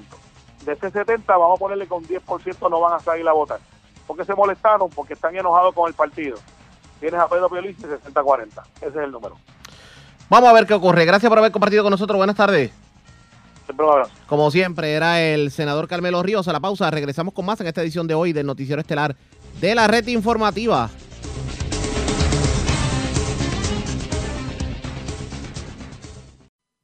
La red le informa. Señores, regresamos a la red Le Informa, el noticiero estelar de la red informativa. Gracias por compartir con nosotros. ¿Cómo las escuelas se las ingenian para mantener, eh, digamos, la atención de los estudiantes y los padres, sobre todo en zonas afectadas por los temblores, que han sido afectadas por el huracán María o que tienen problemas de, digamos, eh, que personas simplemente han abandonado los pueblos buscando mejor futuro en los Estados Unidos?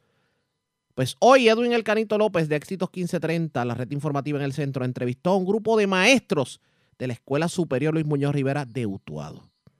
Señores, se han inventado hasta un karaoke para el pueblo, una competencia de karaoke y varios asuntos deportivos que pues traen a la luz porque, según ellos indican, hay que mantener vivo el flujo de estudiantes y el ánimo de la gente a pesar de los dolores de cabeza que han atravesado, sobre todo lo que tiene que ver con los temblores.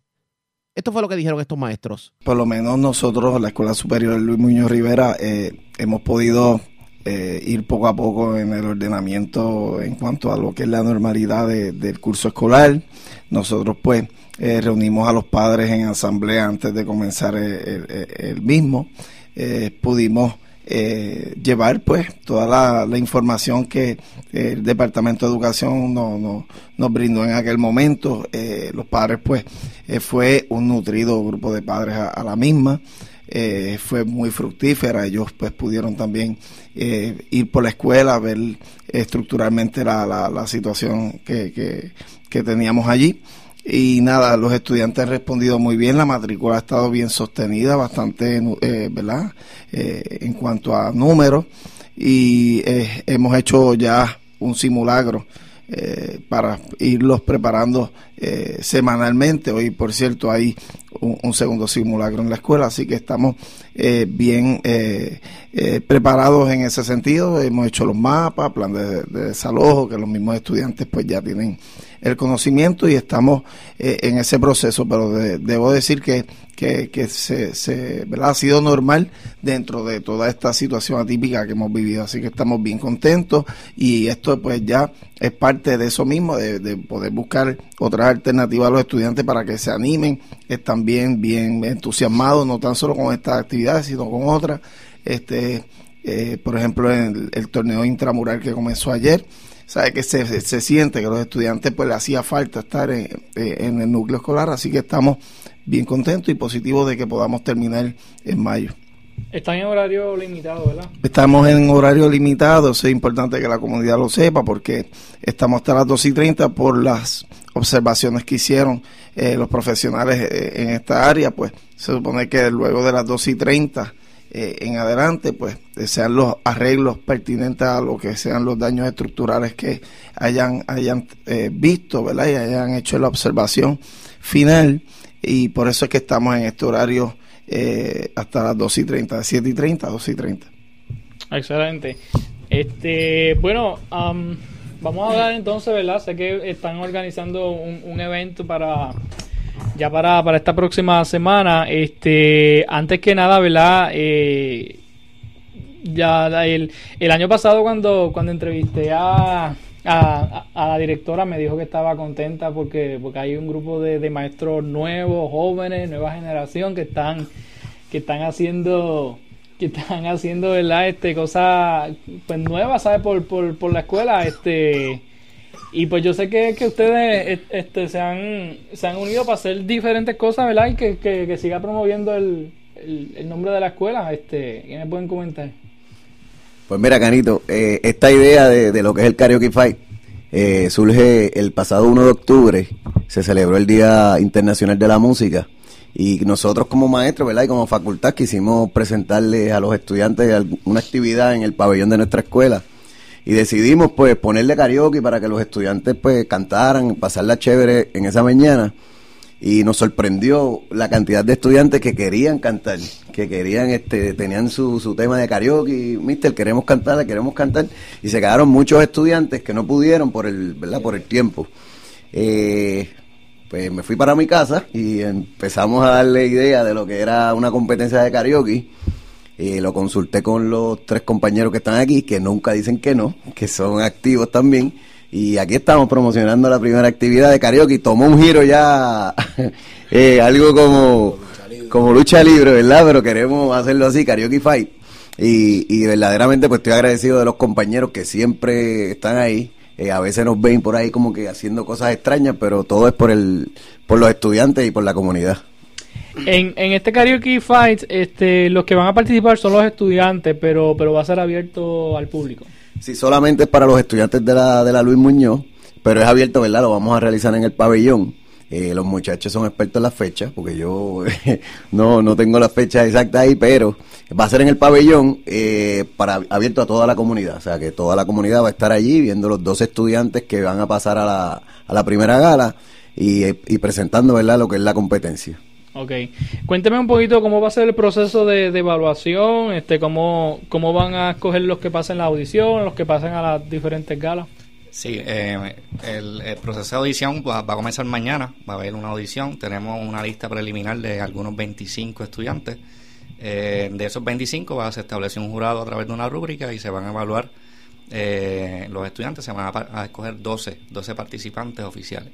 Eh, luego, el, día del viernes, se va a hacer una segunda audición para reorganizar o organizar lo, lo, los equipos, el Team Samil, el Team Natal y el Team Salvaje que van a estar enfrentándose, ¿verdad? En, la, en las tres galas eh, eh, pues posteriores, que la fecha la menciono, son el 12 de marzo, el 19 de marzo y el 27 de marzo. Sería la gala final. Eh, las tres van a ser en el pabellón de nuestra escuela. Ok, ¿y no hay un, un Team Hernández? Yo, yo, soy el árbitro, yo soy el árbitro. Okay, okay. El árbitro especial, el árbitro especial. El, árbitro especial. el que, nos, que nos controla un poco ahí. Mañana van a hacer las audiciones y entonces eh, luego de mañana, um, ¿cuántos, cuántos estudiantes eh, se supone que van a escoger para que puedan participar en las galas? Pues mira, el mañana y el viernes vamos a hacer las audiciones, ¿verdad? Y se van a escoger 12 participantes para, para, avanzar a las galas. Cuatro de ellos van a estar eh, en cada equipo. Entonces ya estamos en el equipo de, cuatro de Natal, cuatro salvajes cuatro Tinsamin. Entonces la primera gala es, el 12 de, de, marzo. Ahí pues se puede eliminar un equipo, ¿verdad? Un, ese día o ver quién, quién pasa porque solo se eliminan cuatro. ¿Ves? Que puede ser el mismo de un equipo, que puede ser uno de cada equipo, ¿ves? Y así sucesivamente. La, segunda gala va a ser dúo y la gala final pues quedarían cuatro finalistas. Eh, que pueden ser dos de Natal, uno de Salvaje, uno mío o, o, cuatro de Natal, ¿me entiendes? Como eh, es, eh, todavía está la fórmula aquí, estamos, ¿verdad? Eh, como, como dijeron los muchachos, esto es una bolita de nieve que va creciendo y creciendo y llegan las ideas, las ideas y pues tomamos esas ideas y, y vamos montando el, el, este evento del Karaoke Fight. Este, ¿Ustedes van a ser los coaches? Sí, no, de, de, cada equipo sí, vamos a ser los coaches. Eh, como lo hace este Luis Fonsi, Wisin. Eh, algo así, algo así, algo así. Aquí es lucha libre. Eh, acá, acá es, vamos a hacer los cuatro llaves ahí, este, Full Nation y toda esa, toda esa vaina. ok, entonces, este, luego de las audiciones cogen 12 y en cada gala se van eliminando 4. Claro, la primera gala se, de los 12 eh, quedan 8 y luego quedarían 4. Serían más que 3 galas. Ok. Entonces, este, ¿las galas van a ser el cuándo?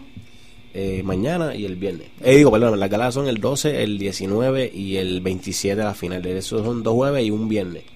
Ok, ¿y a qué hora va a ser? Siete y media, siete y media. ¿De la noche? Sí. Ok, así Pabellón que, escolar. Así que, este, como dijimos, ¿verdad? Es, es abierto al público y, y, y, la idea es que usted vaya para que, que apoye, ¿verdad? A estos estudiantes.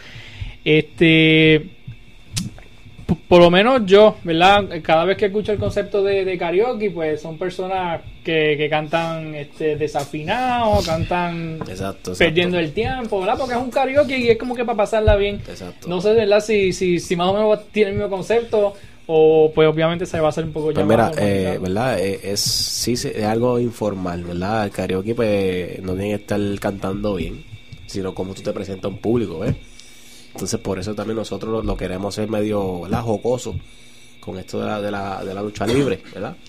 Eh, que cada cual tiene el, flow lucha libre, Team Natal, Team Santiago, Salvaje, este, ¿verdad? Y, yo. Eh, pero nada, es, algo así informal a la misma vez eh, competencia. Sí, que eh, añadiendo lo que estaba comentando Samir, eh, la informalidad para los estudiantes, eso le, provoca quizás confianza. Eh, el karaoke puede cantar cualquiera y no necesariamente tienes que tener dominio escénico. Saber leer. no tienes que tener dominio escénico para eso, de pues, pararte y, demostrar que, puedes cantar karaoke.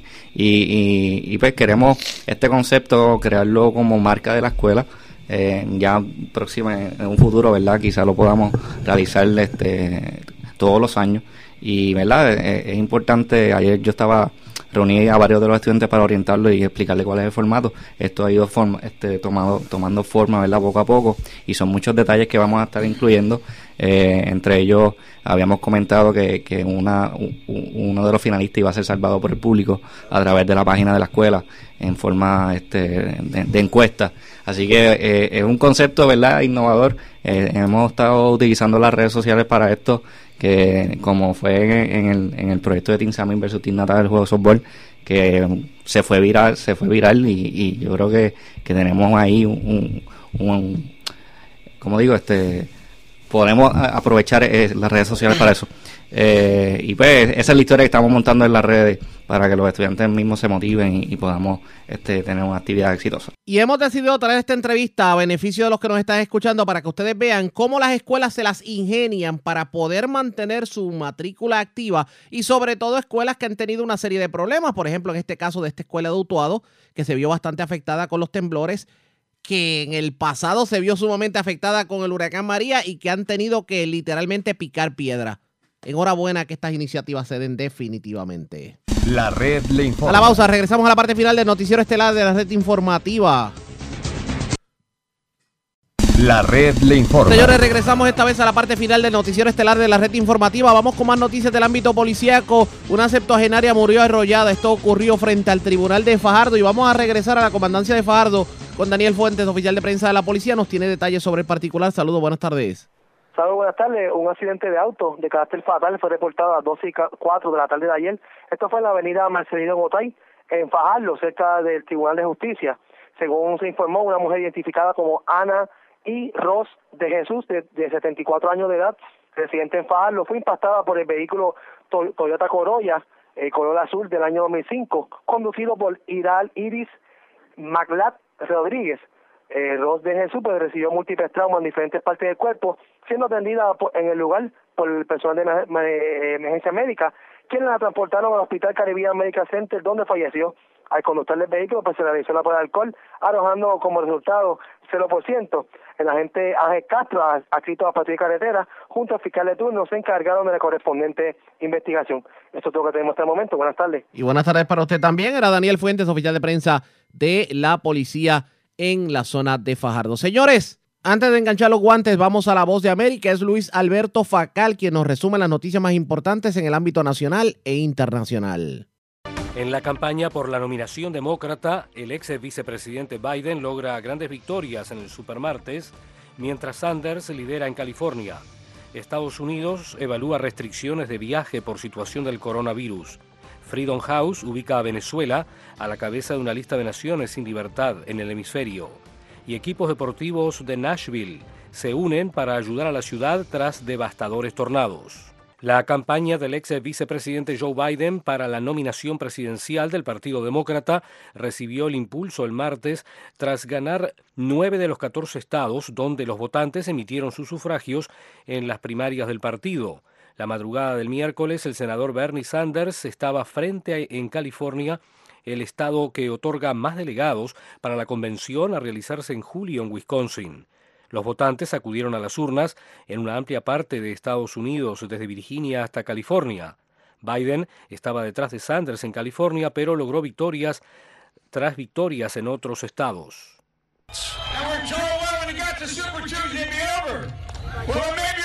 Y dijeron, Joe, cuando llegues al supermartes habrás terminado. Bueno, puede que haya terminado para el otro. Díselo a la gente de Virginia, Carolina del Norte, Alabama, Tennessee, Oklahoma, Arkansas, Minnesota. Biden también ganó en Massachusetts, el estado natal de su rival, la senadora Elizabeth Warren. La competencia se ajustó el lunes cuando el exalcalde de South Bend, Indiana, Pete Buttigieg, y la senadora por Minnesota, Amy Klobuchar, se retiraron y respaldaron a Biden. Sanders obtuvo victorias en su estado natal de Vermont, Utah y Colorado. Vamos a ganar la nominación demócrata y vamos a derrotar al presidente más peligroso en la historia de este país. Elizabeth Warren que figura muy atrás en el respaldo de los votantes demócratas, instó a sus partidarios a seguir sus corazones y no a los expertos. El empresario multimillonario Michael Bloomberg ganó solo en el territorio de Samoa Americana, pero es optimista en Florida, que celebrará su, su primaria en dos semanas. Entre tanto, el presidente Donald Trump dice que con gusto debatirá eh, contra el demócrata ganador en las primarias en las semanas previas a las elecciones del 3 de noviembre.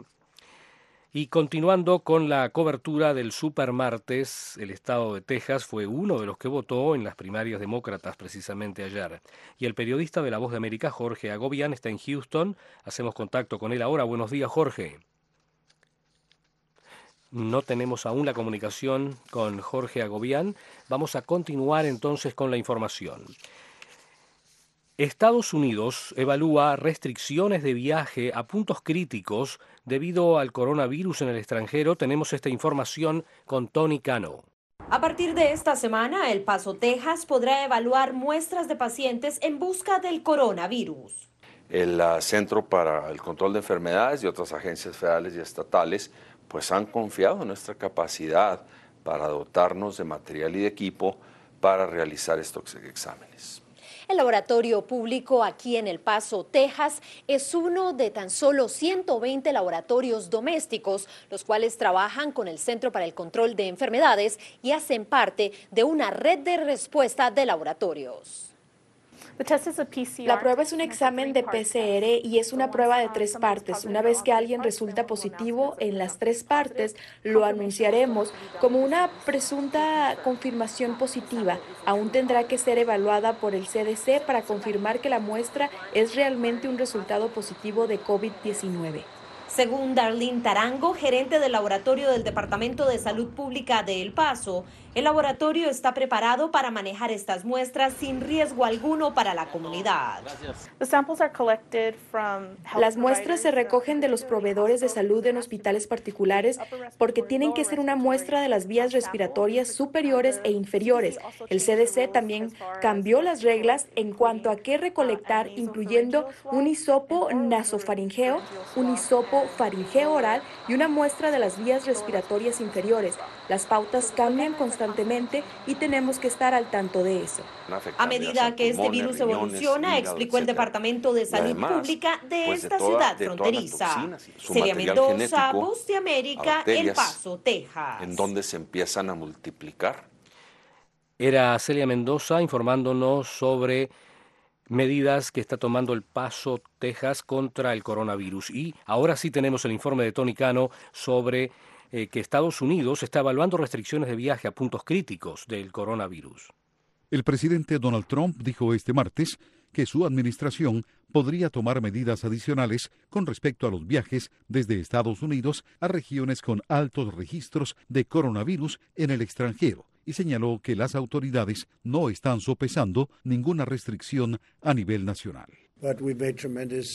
Trump dijo a la prensa antes de una reunión con investigadores de salud estadounidenses para discutir el brote del virus, que está considerando medidas con respecto a viajes a puntos críticos del virus, pero no ofreció otros detalles. Hemos sido muy estrictos, pero ahora estamos dando un vistazo a naciones que han sido gravemente afectadas y estamos pensando en hacer algo, agregó. El mandatario señaló que su administración está observando cuidadosamente a Italia, Corea del Sur y Japón y que tomará la decisión correcta en el momento adecuado. Cuando se le preguntó a qué otros países estaba considerando, Trump no respondió, pero reiteró que se trata de puntos críticos. Tony Cano, Voz de América, Washington. Continuamos en Buenos Días, América, en la Voz de América desde Washington. Y ahora sí tenemos el contacto que les habíamos anunciado con Jorge Agobián, quien está en Houston, Texas, para cubrir todo lo relacionado a las elecciones del Supermartes. Jorge, buenos días. Muy buenos días, Luis. Eh, cuéntanos cómo viste ahí la votación del Supermartes sorpresa porque se anticipaba que Sanders ganaría el estado, sin embargo fue para Biden. Así es. De hecho, con la mayoría de los votantes hispanos que votamos, que hablamos aquí en Houston, Texas, y lo hicieron nuestros compañeros también en El Paso, la mayoría se veía apoyando a Bernie Sanders. Sin embargo, fue Biden que se llevó este estado, uno de los más importantes en esta jornada del supermartes.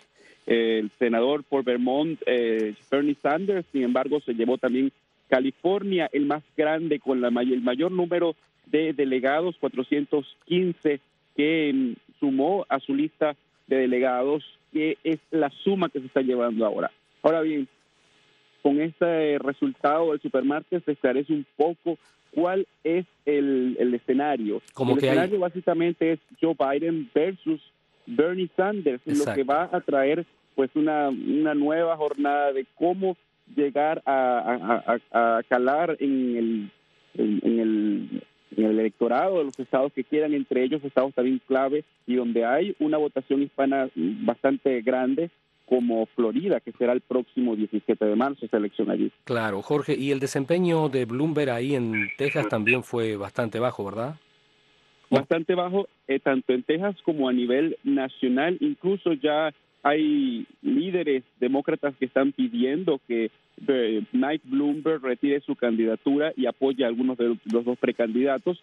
Si eso ocurre, es muy probable que lo haga a Joe Biden. Hay cuatro precandidatos que salieron de la contienda que pues eh, rendieron o endorsaron a, ver, a Joe Biden y esto quizás es lo que le ha dado un impulso en estas elecciones. Recordemos hasta hace una semana cuando fueron las elecciones en Carolina del Sur, Biden no había ganado en otros estados. Eso le dio un impulso y por supuesto la, victoria del, del supermartes también le da uno más y es probable que otros eh, precandidatos que se mantienen en la contienda salgan de esta y pues le den el apoyo a alguno de estos dos precandidatos que ya sabemos son los nombres que están sonando en el Partido Demócrata de cara a la nominación en el mes de junio. Entonces, veremos qué pasa con Elizabeth Warren, quien es más aliada del precandidato Bernie Sanders, si se une a él para darle alguno de los del apoyo nacional en los estados que quedan en esta contienda pero todo está definido entre estas dos personas. Ya el presidente Donald Trump, de hecho,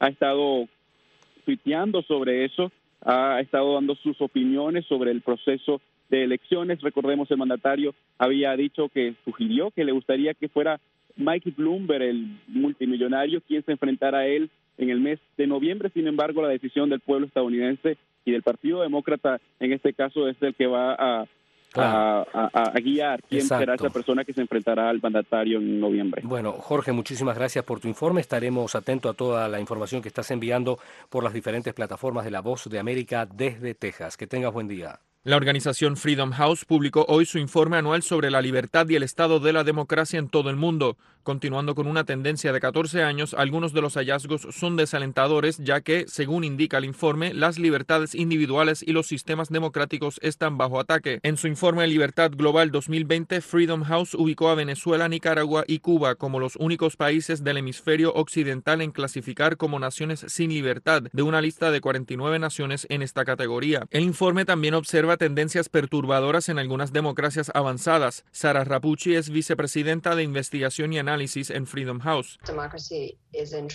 La democracia está en problemas. Este año hemos visto un ataque contra la igualdad de derechos y los derechos de los grupos vulnerables. Todo esto se ha sumado a ser el decimocuarto año consecutivo de declive de la democracia global. Freedom House concluyó que de los 195 países evaluados, 43% fueron clasificados como libres, 32% fueron parcialmente libres y 25 fueron no libres. Además de Venezuela, el organismo de derechos humanos agregó a El Salvador como país que disminuyó su categoría de libre a parcialmente libre porque, según su análisis, y el sistema de justicia se ha visto obstaculizado por la obstrucción y la politización. Venezuela se sitúa negativamente solo por debajo de Burundi, Turquía, Mali y la República Centroafricana. Por debajo de Venezuela aparecen Nicaragua, Bahrein, Hungría y Bangladesh, en casi una treintena de naciones. John Burnett, Voz de América, Washington. Y continuando con Venezuela, los ganadores, o los ganaderos más bien, alertan sobre el descenso de la producción nacional, como nos dice desde Caracas Carolina Alcalde. La federación que reúne a los ganaderos del país se pronunció para reiterar la preocupación que existe ante lo que califican de limitaciones importantes que deben ser superadas para recuperar la producción nacional y garantizar el adecuado abastecimiento de proteína animal. De acuerdo a Luis Prado, vicepresidente de la Federación Nacional de Ganaderos, la falta de seguridad tanto personal como jurídica, entre otros aspectos, complican la productividad. Destaca que la presencia de grupos irregulares en las zonas fronterizas, por excelencia ganaderas, han propiciado el abandono de las tierras. Estamos hablando de que entre el 8 y el 10% de nuestro rebaño es presa pues, de, la, de los actos delictivos del abigeato y el contrabando de extracción. En ese sentido, hemos venido presentando propuestas al Ejecutivo Nacional en función pues, de que se produzcan eh, las medidas correctivas. Prado afirmó que la producción nacional ha mermado a niveles importantes y estima que la disponibilidad de carne bovina en Venezuela se ubica por el orden de 8 kilos per cápita, cuando en el pasado había una oferta de entre 22 y 24 kilos per cápita, es decir, estarían cubriendo el 30% de las necesidades en el país. Sin embargo, el representante de los ganaderos en el país estima que con las inversiones precisas se puede mejorar significativamente los niveles de producción tanto de carne como de leche. El asunto es que nosotros tenemos problemas financieros, problemas para la inversión que nos ayude, que nos potencie. La semana pasada, el presidente del gobierno en disputa, Nicolás Maduro, dijo que aplicarían soluciones parciales que estabilizan la economía y que garantizan los insumos necesarios para mantener e incrementar la producción nacional. Carolina Alcalde, Voz de América, Caracas. La red le informa. Enganchamos los guantes, regresamos mañana jueves a la hora acostumbrada cuando nuevamente a través de Cumbre de Éxitos 1530 del 1480 de X61 de Radio Grito de Red 93 y de Top 98 le vamos a llevar a ustedes el resumen de noticias más completo de la radio. Hasta entonces que la pasen bien.